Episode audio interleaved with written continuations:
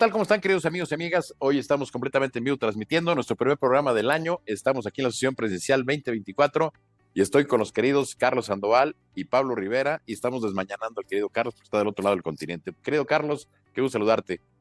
¿Qué tal, mi estimado Jaime? Qué gusto saludarte. Pues un feliz año, un feliz año para ti, para Pablo. Pablo, qué gusto saludar también. Un buen inicio de año. Me da mucho gusto saludarlos y bueno, a todas nuestras amigas y amigos que nos ven el día de hoy. Arrancamos, arrancamos un año muy interesante, un año político totalmente. Y bueno, primer programa de la sesión presidencial este 2024 se va a poner buenísimo. Un saludaros a los dos. Querido Pablo, ¿cómo estás? Feliz año también para ti. Feliz año, mi querido Jaime. Feliz año, mi querido Charlie. Pues llegó el 24. Tanto nos criticaron de que empezamos los programas muy anticipadamente. por, fin, por fin llegó el 2024, el año de la sucesión presidencial en México año de campañas, año de, en donde la gente decidirá si quiere seguir el camino de la 4T o cambia de régimen. Año muy importante para el país por todas las políticas públicas que ha cambiado y quiere la 4T. Entonces es un año donde tendremos muchos este, temas que analizar. Queridos compañeros, desearle al, al auditorio que no se de verlo, que tenga el mejor de los años pero sobre todo que sea el mejor año para México, ¿no? Que la democracia prevalezca y que no aparezca esas, trampas que, empezamos como que a ver que se quieren asomar por parte del, gobierno de la República, ¿no? Así es.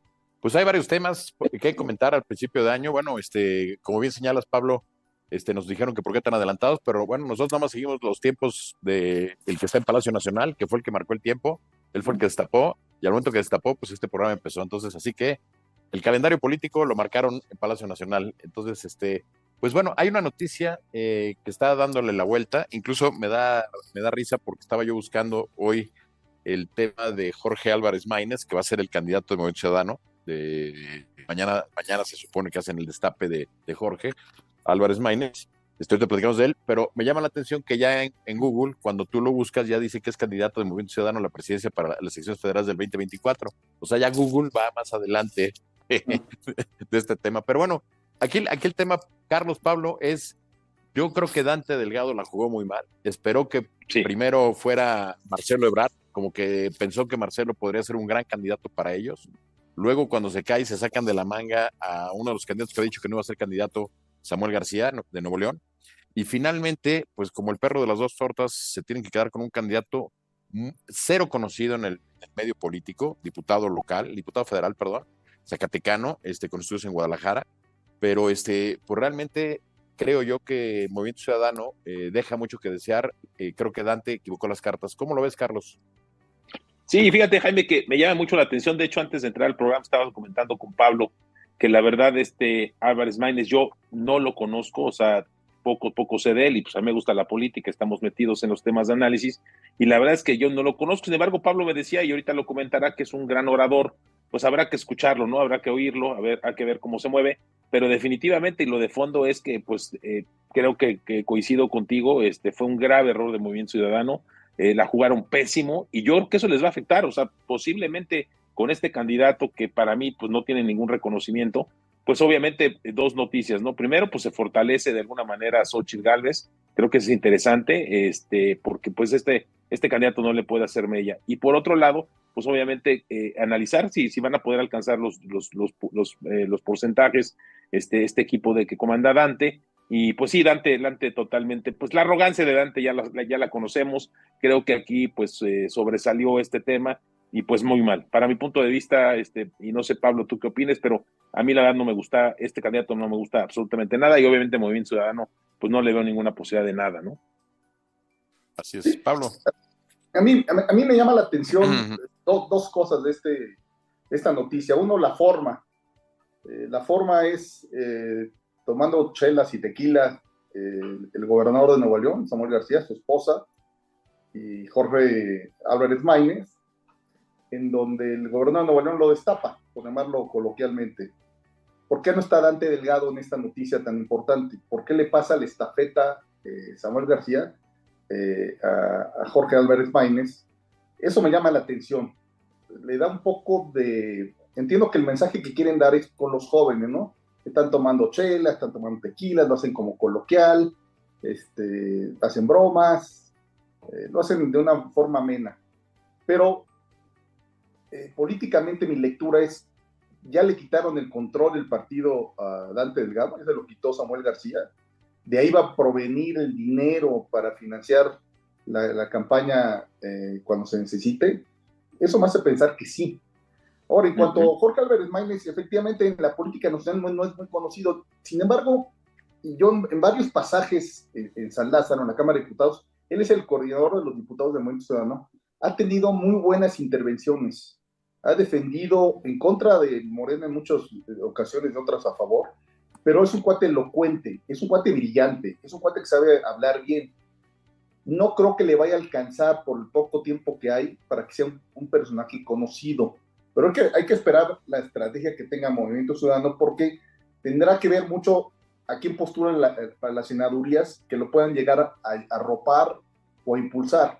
Entonces todos sabemos que, por ejemplo, Colosio va a ir a, por Nuevo León, eh, eh, Jalisco, que es un estado también muy importante junto con Nuevo León, es un estado donde Movimiento Ciudadano gobierna, seguramente van figura, entonces sí va a ir arropado este, Jorge Álvarez Maínez. Yo no creo que vaya a ser tan mal papel, eh, Jorge, yo creo que va, va, va, va a permanecer en los, en los 5 y el 7% de la votación. Sin embargo, esto es malo para la oposición porque vuelve a dividir a la oposición cuando Sochi lo que la oposición lo que necesita es sumar votos para competir con, contra Morena, ¿no? Claro. Claro. Pues miren, este, un poco leyendo la biografía de, Jorge Álvarez Maínez, él es zacatecano, este, empezó su carrera en, en el PRD, de ahí, cosa curiosa, rompe con el PRD y se suma al, PRI durante del 2010 al 2013. Tuvo con la fracción del PRI, este, tiene pasado ahí de esos tres años que a ver qué, qué, qué sale más de esa relación. Pero coincide un poco, bueno, es un candidato joven, tiene 38 años. Eh, creo yo que va a apostar por esa, por esa base, ¿no? Este de, los jóvenes, un poco en la misma tesitura.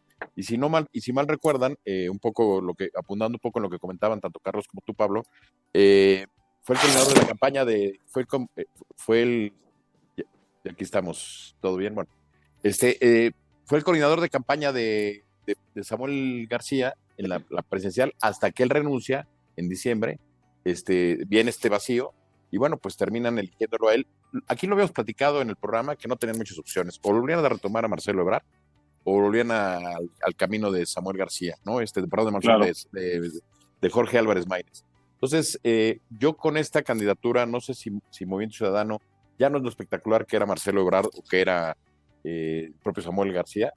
Este, yo creo que, pues, si bien les va, andarán entre el 8 y el 10% del porcentaje. Pero ojo, en una elección tan competida entre Xochitl Gálvez y Claudia Sheinbaum, pues ese 10, 12% pues puede ser definitivo. No sé cómo lo ven ustedes. Sí, a ver, yo, yo siento que lo que dices totalmente de acuerdo, este, de alguna manera, Jaime, creo que sí van a tener un porcentaje. Yo, yo estoy pensando que puede estar entre el 5 y el 6. Yo no miré hasta el 8 al 10, yo creo que 5 o 6 por ahí debe andar. Y sí, pues es un, es un candidato, como bien dice también Pablo, pues la va a jugar con los jóvenes. Creo que ahí es donde tiene una, una buena oportunidad. Ya vimos que tuvo un efecto Samuel Samuel con los jóvenes muy interesante, muy importante, yo creo que por ahí la van a repetir. Ahora, lo que sí pasa es que, pues como no habían renunciado también los senadores y, lo que dice la Constitución, pues obviamente se quedaron sin candidatos, ¿no? Este, pasó un poco con lo de Cedillo, ¿no? Que cuando, pues de repente, desafortunadamente pasa lo de Donaldo Colosio, pues poca gente había renunciado y no se pudo cambiar la Constitución que se quiso hacer en ese momento para poder meter a un candidato diferente a, Cedillo, ¿no? Entonces yo creo que aquí pasa lo mismo, meten un candidato pues de cero punch, muy poco punch, este, porque no les queda otra alternativa, ¿no? Sí, hay que ver un poco, Pablo, porque este, eh, coincido contigo, es un buen tribuno, ¿no? Entonces, este, vamos a ver si logra comunicar con los jóvenes, que es, yo creo que la estrategia, ¿no, Pablo? Sí, definitivamente, como lo platicaba hace unos minutos, el, destape tomando chelas, que este, carta blanca, y un tequila. Ahí, Mariana van a cobrar el comercial. van a cobrar el comercial, Pablo. El comercial, Pablo. si, no, si no les cobraron a ellos, pues yo espero que a nosotros. oye, Pablo, todavía sigue produciendo carta blanca. Hace años que no la vemos, ¿no? Está, está, está, y está, está muy buena. ¿no? Las, yo la probé ahora. Bueno, era, era, típico ir al estadio, de ahí viene el cartero, ¿no? El famoso cartero. Ah, ¿no? Ok, ok. Sí, sí, cuando los jóvenes les preguntan por qué le dicen cartero al, al de la Chévez, pues era el de la carta blanca, ¿no? El de carta blanca, ok. Así es, así es. Pero, bueno, hay que este recordar al auditorio que el, que el 29% o el casi 30% del, del electorado pues, tiene menos de 30 años. Entonces, eh, eh, no es mala la apuesta del Movimiento Ciudadano de mandar un candidato joven que pueda conectar.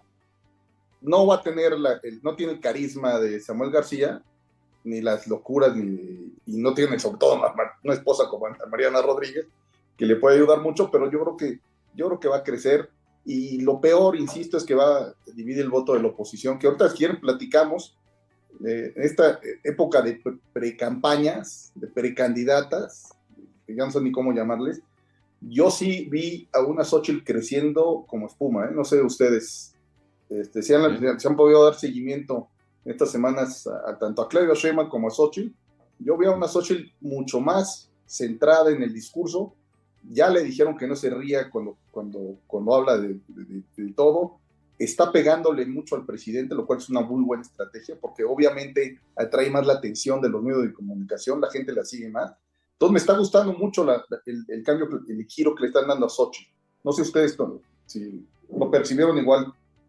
Pues mira, Pablo, todavía no. O sea, sí, sí, veo, por ejemplo, que tuvo grandes eventos en Oaxaca, le fue muy bien.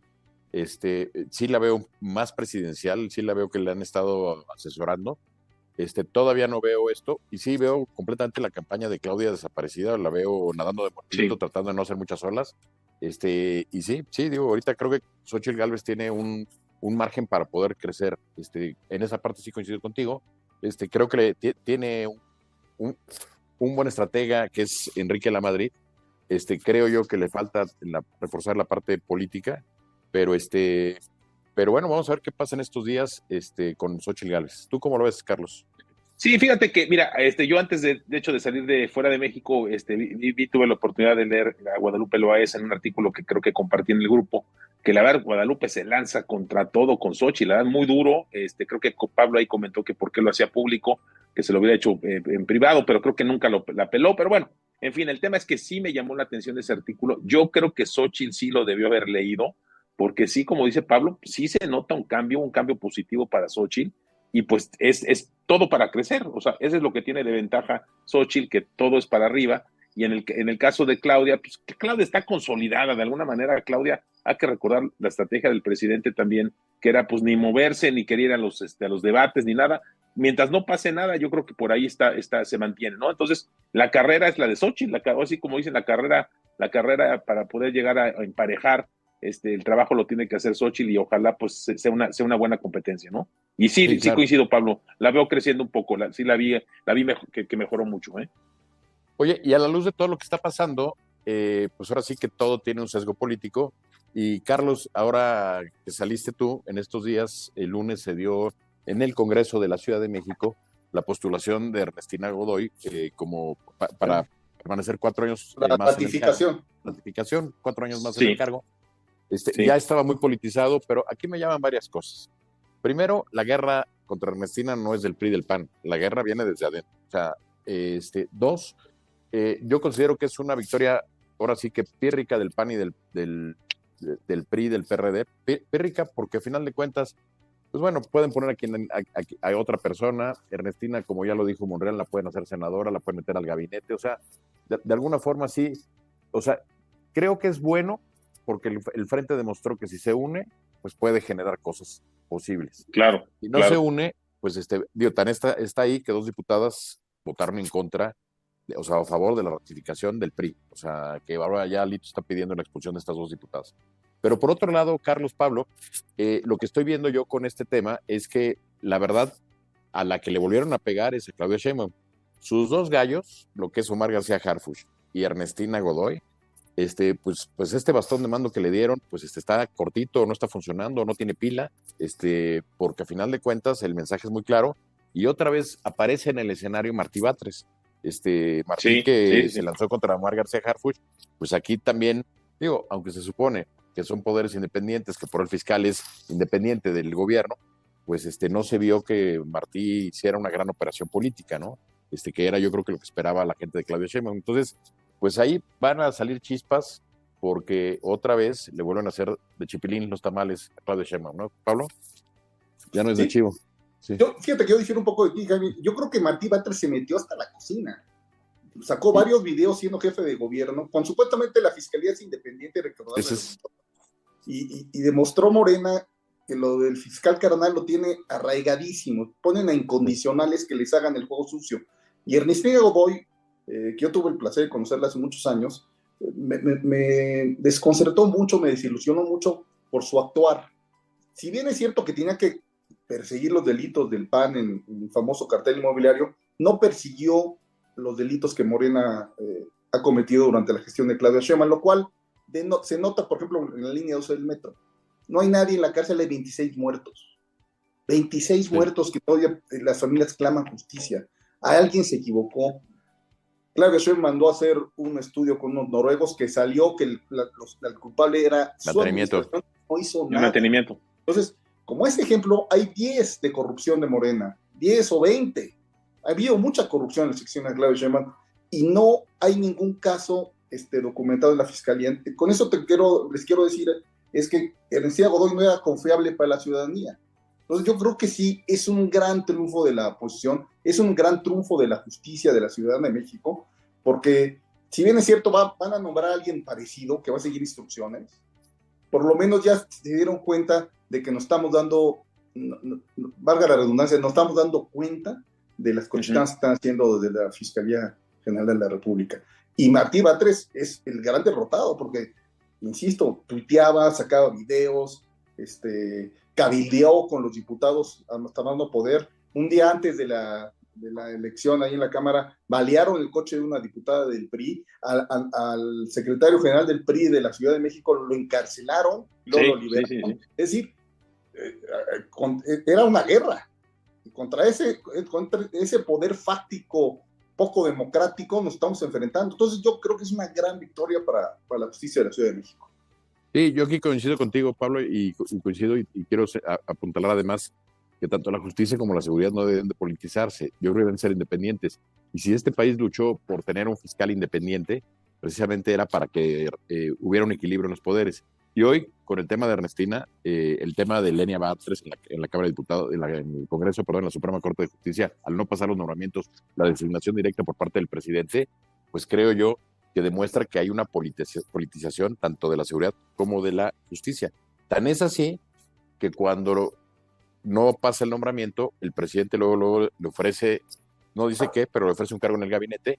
Claudia Sheinbaum le, ofrece, le ofrece una senaduría, parece ser ahí en alguno de los tweets menciona o incorporarla a su equipo. Hoy Monreal lo ratifica. Entonces, a final de cuentas, pues es, es un fiscal o una fiscal carnal, ¿no? Este Pablo, en, en esta, en tesis que tú traes, ¿no? Sí, totalmente. Y fíjate que le, tengo una, una, noticia que no puedo este, decir mi fuente, pero yo, y, con esto de Ernestina Godoy se le va a complicar mucho a Claudia Sheinbaum. Marcelo Brad sí va al Senado. Marcelo ¿Ah, Brad sí va a estar en el Senado obviamente por la Ciudad de México, donde ya está Omar García Harfuch y donde podrá estar en Estina Godoy. O sea, hay, eh, yo no sé en, qué, quién va a competir, quién va a ir de parte de, por la forma plurinominal, pero ya, ya está este, llena ahora sí que la canasta pues, de los senadores para, para Morena, ¿no? Pues interesante, ¿eh? es un gran dato, Pablo, esa, esa información que, que, tienes, este, creo que muy, muy relevante. Y obviamente, pues el tema de, Marcelo, pues sí, creo que con eso revive, está totalmente muerto, con esto revive de alguna manera. Y sí, pues tener a Marcelo ahí, obviamente es una, una figura importante. Y, bueno, pues como dices, ya se llenó, ya se llenó este el paquete para la senaduría de la Ciudad de México, ¿no? Sí, claro. Claro. Pues interesante lo que comentas, Pablo, este, porque pues bueno, muy buena fuente. sorprendió mucho lo de Marcelo Ebrard, e, e, este amago que hizo contra Claudio Sheinbaum, que rompía, no rompía, pues al final de cuentas este, todos nos quedamos esperando un poco más de él y bueno, pues este pues irá al Senado, evidentemente él ya cantó sus posibilidades presidenciales para dentro de seis años, este, y yo creo que no está bien, porque al final de cuentas, pues yo creo que ninguno de los que pretenden ser candidatos a la presidencia, pues van a querer que Marcelo desde ahorita use el Senado pues para esta situación. Entonces, vamos a ver qué pasa dentro de las propias tribus de Morena. Y, este, y, y en ese tenor me llama la atención y les comentaba yo sobre un artículo que sale el día de hoy de Raimundo Riva Palacio, haciendo cita a un artículo que salió el antier en la jornada, por cierto. Yo no sé si a alguien se le pasó o no lo revisaron o no sé qué sucedió, pero San Juana Martínez, la que fue titular de Notimex, hace declaraciones muy duras contra el padre de la secretaria de Gobernación, contra María, María Luisa Alcalde, contra Luisa María Alcalde, y además señala que, le, que a los trabajadores, a ella, les estaban pidiendo un moche del 20% de las liquidaciones, porque está en liquidación Otimex tristemente. Entonces, de esos 256 millones que pidieron de liquidación, pues que al parecer, si se cumple esto, pues alrededor de 50 millones irían a la campaña de Claudia Sheinbaum. Entonces, en ese artículo, lo que está diciendo o lo que está denunciando, pues es precisamente la utilización de estos recursos ilegales para una campaña. Entonces, este, me llama la atención porque, bueno, pues este, ahora sí que cuando la perra es brava o cuando el perro es bravo, hasta los de casa muerden. Y entonces, este, este artículo de San Juana, yo creo que va a empezar a generar una reacción en cadena fuerte en diferentes lugares. No sé cómo la veas, Pablo. Este, eh, Carlos, eso acaba de salir hoy. Este, eh, sí, no lo había visto, yo no lo había, visto. Ahorita doy mis comentarios, pero si quieres, Pablo, adelante. Y ahorita yo comento algo de esto. No, pues ya, ya, me llamó mucho la atención. Eh, yo lo leí en la jornada, como bien lo mencionas, llama la atención que sea la jornada quien, quien lo publica en primera forma. ya lo retomaron varios articulistas, Carlos Loré también. Sí. y llama la atención que ataca al papá de la secretaria de Gobernación, que como todos sabemos es un abogado laboral de, una gran trayectoria, pero que ha hecho todos los negocios sabidos para ver en este sexenio del López Obrador, ¿no? Es muy poderoso, eh, el papá de, la, secretaria de Gobernación, y, y, la exdirectora de Notimex menciona que la que le pide los moches es la líder sindical, sí. obedeciendo órdenes del, del, eh, del licenciado alcalde para este, este, que es un delito electoral, que yo creo que ojalá tuviéramos una fiscalía electoral que pudiera investigar los asuntos, porque ya hay una declaración, ya, ya, ya se debería... confesión de parte, ¿no? Confesión de parte. Confesión de parte, mandar llamar a, a declarar a, Sor Juana y, y, hacer la investigación, porque seguramente hay varios enojados de, de estos moches que están dando para las campañas de Claudia Sheinbaum. Estamos regresando al México de los 70, caray. Es tristísimo.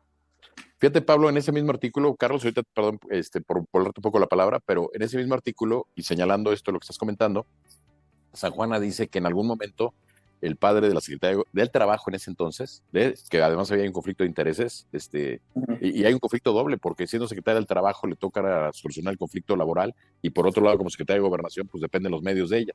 Entonces, eh, llama la atención porque el padre dicen que se acerca, le pide la reinstalación de algunas personas del sindicato y que si no los mete, les va a hacer, le va a hacer una huelga. Y al final de cuentas le estallan la huelga. O sea, le cumple la, le cumple la, cuestión. Una amenaza.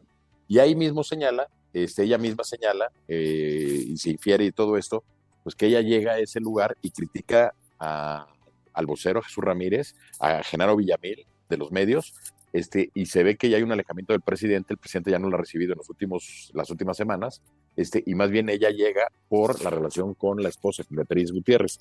Entonces, este, este tema yo creo que va a generar mucha polémica porque está en el diario, ahora sí que en el diario oficial, que es el, La Jornada, ¿no? el diario oficial de la federación, que ya dejó de estar en Bucareli y ahora está acá en La Jornada, este, y dos, eh, pues por el financiamiento, ¿no? Y, y, este conflicto de intereses que hay. ¿Cómo lo ves, Carlos, ahora sí con esta información? No, pues fíjate que no lo sabía. De hecho, algo, algo habías comentado al inicio del programa, este Jaime, y la verdad es que muy delicado. Es un tema que, como bien dice Pablo, también estamos regresando a esos, esos momentos de los setentas que pues este, los recursos salían. Obviamente ahí sí había línea, había disciplina, pues nadie decía nada, ¿no? Pero en este caso, pues hay que recordar eh, este movimiento, eh, de alguna manera el movimiento del presidente, pues hay muchos, muchas fuerzas, muchas tribus que se atacan entre ellas y yo creo que aquí va a ser un primer impacto muy, muy, importante, muy interesante de, de, este, de San Juana Martínez, ¿no? Siendo parte del equipo del de, pues, presidente, obviamente con Notimex, pues yo creo que, y bueno, y una papa caliente, que es lo de Notimex, pues yo creo que fue mal, mal, mal timing y, mal tino haber este, pues querido darles una, una rasurada a los trabajadores que de por sí están muy enojados, es más, están eh, muy, muy permanente, en permanente en comunicación con los medios, este, yo creo que ahí les, va a pegar, ¿no? Y pues qué tristeza que sigan las cosas así. Y bueno, y obviamente, pues la secretaria que salga embarrada por su papá, eso también va a estar fuerte, ¿eh? Mi punto de vista. Claro. Claro, complejo el tema. Esto va a dar mucho que de hablar. Yo creo que sí. esto va a generar polémica y este y vamos a ver hasta dónde hasta dónde pega esta situación compleja. Este, pero bueno, ahora sí que todo es campaña, todo lo que se venga de aquí en adelante es campaña hay que ver un poco cómo viene esta situación y bueno, pues este, a, ver otros temas. Este, por otro lado, eh, pues el presidente sigue inaugurando obras, este, sigue metiéndose mucho en la política, este, ha aprovechado para inaugurar obras pues, inexistentes, ¿no? Inaugura un tren Maya que no funciona, este, o que está construido solamente 16 estaciones de las 44 que debe de tener, una refinería que no está. Entonces, eh, de alguna forma, a su clientela le sigue hablando, le sigue hablando fuerte, porque a final de cuentas lo que ayer, eh, bueno, en la semana salió también el comentario del general secretario, donde hablaba de que el tren eh, el tren Maya está transportando 800 personas más o menos. Si hacemos ese cálculo, creo que son 1.551 años para pagar la deuda del tren Maya. O sea, imagínense, o sea, si este es un tren rentable. Y luego con la megafarmacia que también se acaba de inaugurar, eh, una copia burda de Amazon, mala copia yo creo, porque yo creo que va a reventar esto. Pésimo. Donde otra vez vuelvan a poner a los militares a entregar medicamentos. Este, yo creo que se está metiendo muy activamente en la campaña, hablándole a esta base social que tienen. Eso no sé cómo lo vean ustedes, Pablo y Carlos. Pablo, adelante. Pues mira, a mí se me hace, este, como escribió Carlos Loreto, es la risa en vacaciones, ¿no? Ahora que estamos de vacaciones, nos, por lo menos nos dio mucha risa lo que pasó, ¿no? Lo de Mexicana de Aviación, que, te faltó, Javier, comentar. Ah, un, pasajero. Y, era un influencer que, viajó y era el único pasajero. Y, también salen a presumir la cantidad de pasajeros que, que ha habido, son poquititos, o sea, los vuelos llegan tarde, el vuelo inaugural este, a Tulum. Lo desviaron. Tulum, seis horas, seis horas. Sí. Este, todos tienen retraso de dos, tres horas. Eh, es un desastre mexicana. Eh, la megafarmacia que comentas, eh, se ven los anaqueles vacíos. Es el afán de presumir lo que no has hecho. Es el afán de decir, hice sin importar las causas de, lo que, de las obras. Aquí hemos dicho, y todos hemos estado de acuerdo, que el Tren Maya, la verdad, es una gran idea, que se hubiera hecho en tres sexenios, pero pues en su afán de protagonismo lo hizo un sexenio, es un ecocidio eh, que quedará para, para, siempre en la historia del, como tragedia, en lo que, lo, que, lo que pasó. Tampoco va a funcionar, no hay dinero que alcance para pagar y subsidiar esta mega obra de tantos kilómetros. Ya, ya lo vimos, ¿no? De, Campeche a, a, Cancún son seis horas, pues mejor te vas en coche o mejor te vas en camión. O sea, la gente a lo mejor lo va a usar una vez para subirse y, ver el paisaje y todo, ¿no? pero en la practicidad la gente va a tomar las otras opciones que ya existían. Entonces, a la postre también va a ser una obra que va tristemente a, fallar. Espero que me equivoque, ¿eh? pero yo no le auguro a ninguna de las que hizo este mayor éxito. No, es un elefantes blancos que se van a convertir con el paso del tiempo, dinero tirado a la basura, y pues a final de cuentas lo que le va a costar al país es, un, es mucho dinero. ¿Cómo ves, Carlos? Sí, no, coincido con lo que están mencionando. La verdad es que este es un cúmulo de ocurrencias del presidente, caprichos que ha tomado. El tema de Mexicana es una verdadera locura el que lo haya hecho. Son de los negocios más difíciles que pueden existir, los, negocios aéreos. Y bueno, y tomarlo como lo tomó el presidente con esos costos, con eso que tuvo que hacer de, de tercerizar de alguna manera la renta y la operación de los aviones, pues es un verdadero desastre. No, no, va a llevar a nada bueno. Ya estamos viendo las cosas, ya estamos viendo el tren Maya.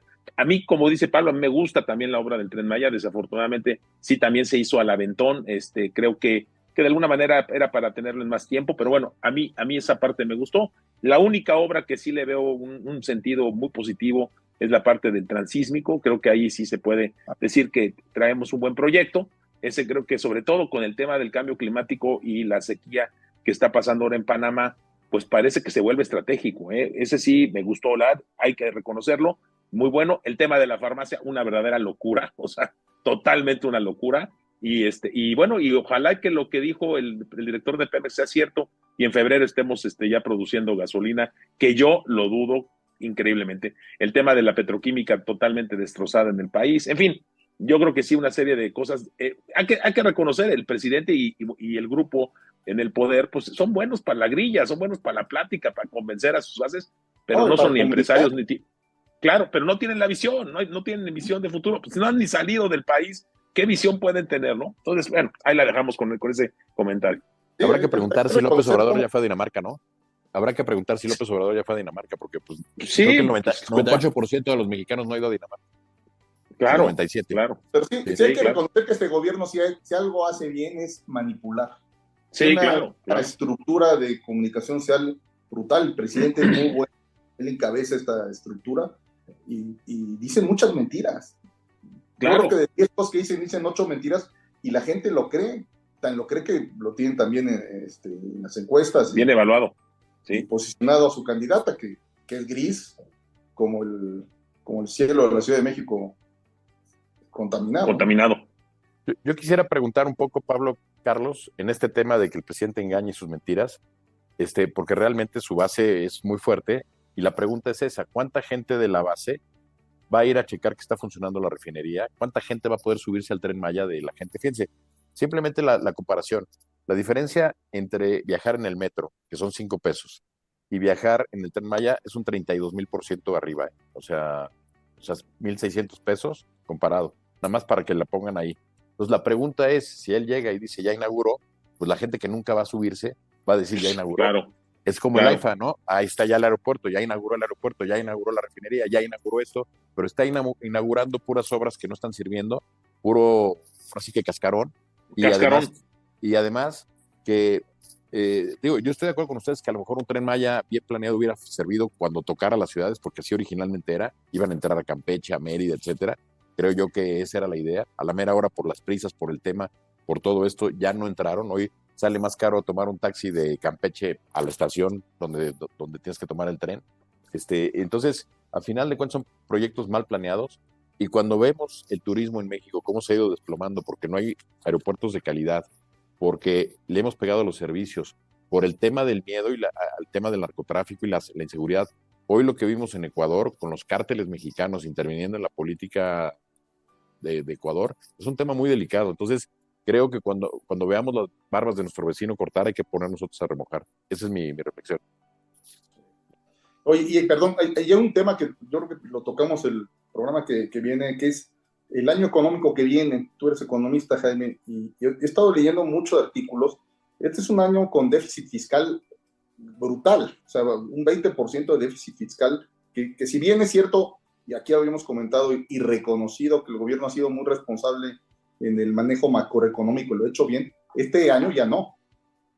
Y va a entregar el gobierno con esta tendencia deficitaria, con muchas pensiones que pagar a, a los adultos mayores, a los jóvenes, a, a Sembrando Futuro, este, todos los programas de, de, la 4T, no alcanza el dinero ya para seguir manteniendo estos programas. ¿Y qué va a pasar con las obras?